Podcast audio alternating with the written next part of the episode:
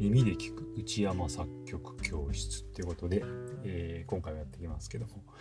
あの今回ですねあの作曲を始めたいまたはもうすでに始めている、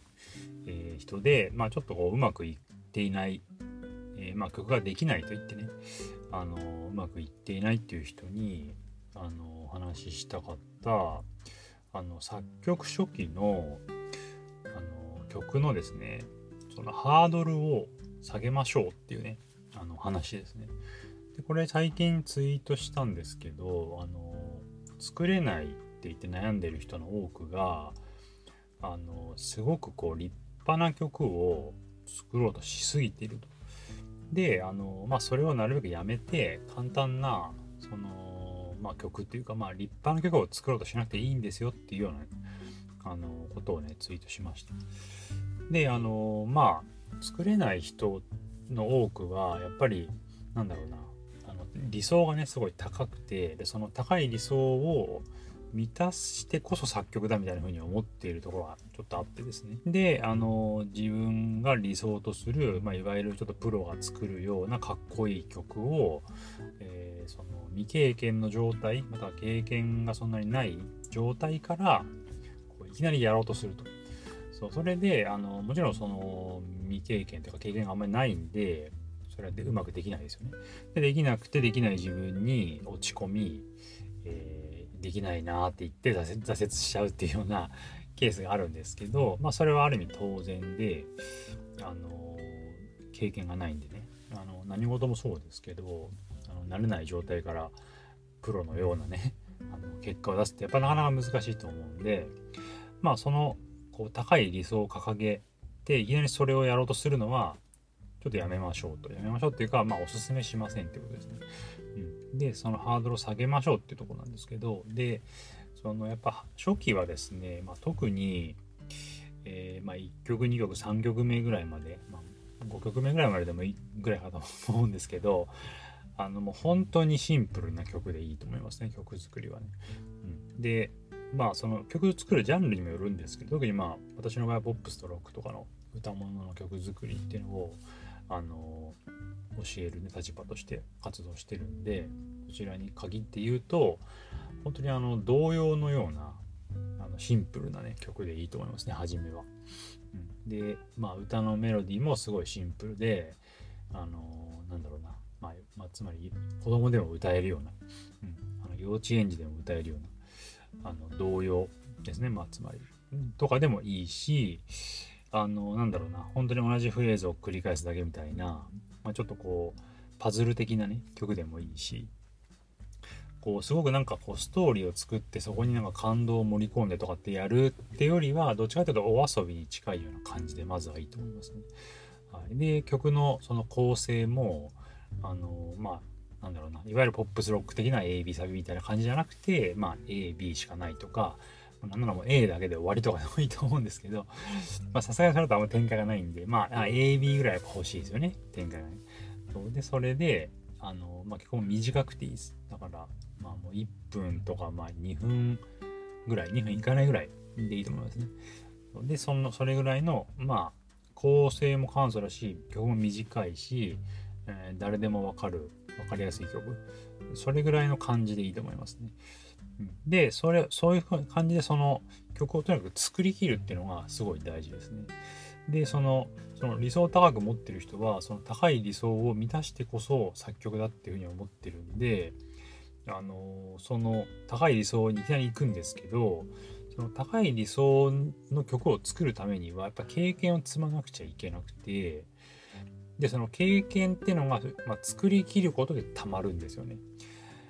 だからなんかそのなんだろうな高い理想に行くために作りきるっていうその作りきる行為をまず経験しなくちゃいけないと。で作りきる行為を経験するためにはいきなり難しいものをやると作りきれないんで、まあ、簡単なものを、まあ、選ぶと以外ないっていうね。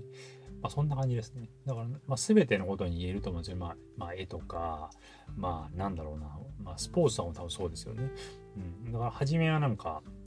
ボール蹴りサッカーとかであればね ボール蹴りから始まるだろうし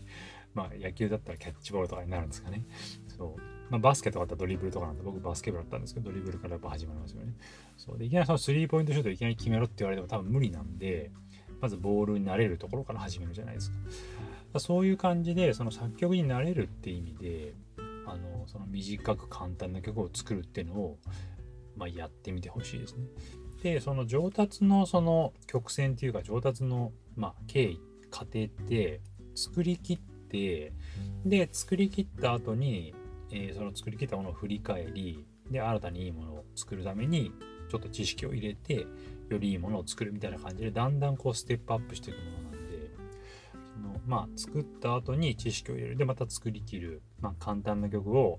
まあちょっとずつこうちょっとずつ難しくしていくって感じですかね。うん、でそんな感じでだんだんだんだんこうちょっとこう手応えを感じるような曲になっていくみたいな。うんって感じでこう少しずつこう作りきることを通してステップアップしていくみたいなそんな感じでやってもらうとあの作曲の上達っていうのは無理なく、ね、できるのかなと思いますね。であとそのなんだろうな簡単な曲簡素な曲があまりにねなんかこう簡素すぎてこうなんかなんだろうなそれをこんなの作るのみたいな感じで嫌になっちゃうっていう人は結構多いと思うんですけどあのなんかその曲にちょっとこう、まあ、自分のオリジナリティみたいなのを込めると簡単な曲でもね愛着を持てるんでそんな感じでちょっと乗り切ってほしいですね。でそれはまあなんだろうなちょっとこう、うん、癖のあるようなメロディーを一部にねちょっと入れてみるとか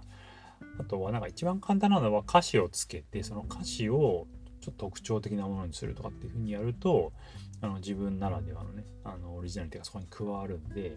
まあ曲調とか曲自体は簡単。でも歌詞がちょっと特徴的であのまあなんだろうな個性がだから愛着が持てるみたいな風に持っていけるんですけどであとはなんかなんだろうな作曲をする目的みたいなものを持てると曲作りきるモチベーションにもなるんであの身近なですねそのなんか自分の子供とか、まあ、姪っ子甥っ子姪っ子でもいいと思うんですけどそのに作ってあげるとかあとはその自分の場合とかだと高校1年の時にそれをやったんですけどあの仲間をね笑わしたくて仲間に楽しんでもらいたくてあの高校の時の日本史の先生を題材に曲作ったんですよ。すごくシンプルなやつを。それが作曲の初期の、まあ、曲だったんですけど。でそんな感じでこう身内にね聞いてもらうっていうのが、まあ、モチベーションになったりとか社会の先生の面白いところを切り取って歌詞にしたりとかしたんでその曲はシンプルなんだけど愛着が持てるというふうに持っていけたんですよね。うん、だからそのまあ初期のそのジレンマっていうか葛藤はやっぱ2つあってあ2つの側面か。で1つはいい曲を作りたい、うん、でも作れないと。で簡単な曲なら多分作れる。でも簡単な曲は簡単すぎちゃってやる気になんないみたいなそんな感じですよね。そう。多分多分そうだと思うんですよね。でそれがその、まあ、両方あってで簡単は嫌だ。でいい曲は、まあ、難しくすぎて作れない。だから手が出せないみたいな感じだと思うんですよ。でどっちを選ぶかって話で多分そのいい曲のすごい難しい方そのいい難しい理想とする方はあの多分できないんでそう、まあ、長い時間かければできる人もいると思うんですけどまあ、うん、結構苦労すると思うんですよね。でその簡単な方が多分再現性が高いとか実現できるんでその簡単な方をじゃあ選びましょうと。まあ、2つ、2つの側面のうちの簡単な方を選びましょうと。で、簡単な方を選びながら、そこになんかこう自分のオリジナリティとかモチベーションをちょっと高めるようなね、何かを入れると作りきるとこまでいけるんで、で、そこでその、まあ、歌詞をつけるとか、誰かのために作るとか、あとなんか企画的なところもやっぱいいですね。な何かのための、何かの企画を考えて、その企画のために作るみたいな。でやると多分作りきるとこまでいけるんで、そんな感じでなんか、あの、その初期のその簡単な曲っていうのをまず作るところに、あの、なんか重きを置いてやってみてほしいですね。で、さっき言ったようにそれを繰り返して、うん、次の曲はよりよく、うん、ちょっとステップアップみたいな。で、そのさ次の曲もさらにちょっとステップアップみたいな感じで、そのステップアップを重ねていくと、だんだん理想とする曲に近づいていくんでそう初めはねちょっとそういうなんかまあいきなり難しいとこ行かずに少しずつ上がるっていう、うん、ちょっともどかしさを感じることもあると思うんですけどそうそうオリジナリティを込めればまあそれも楽しめると思うんで作曲初期の、段階をねあの踏んでみてほしいかなと、はい、思います。はい、そんな感じで、えー、現在作れないと悩んでる人作曲がねうまくいかないって悩んでる人はあのそんな感じで、えー、少しずつねステップアップするってところを目指して、はい、やってみていただければと思います。はい、では今回はこれで終わりになります。ありがとうございました。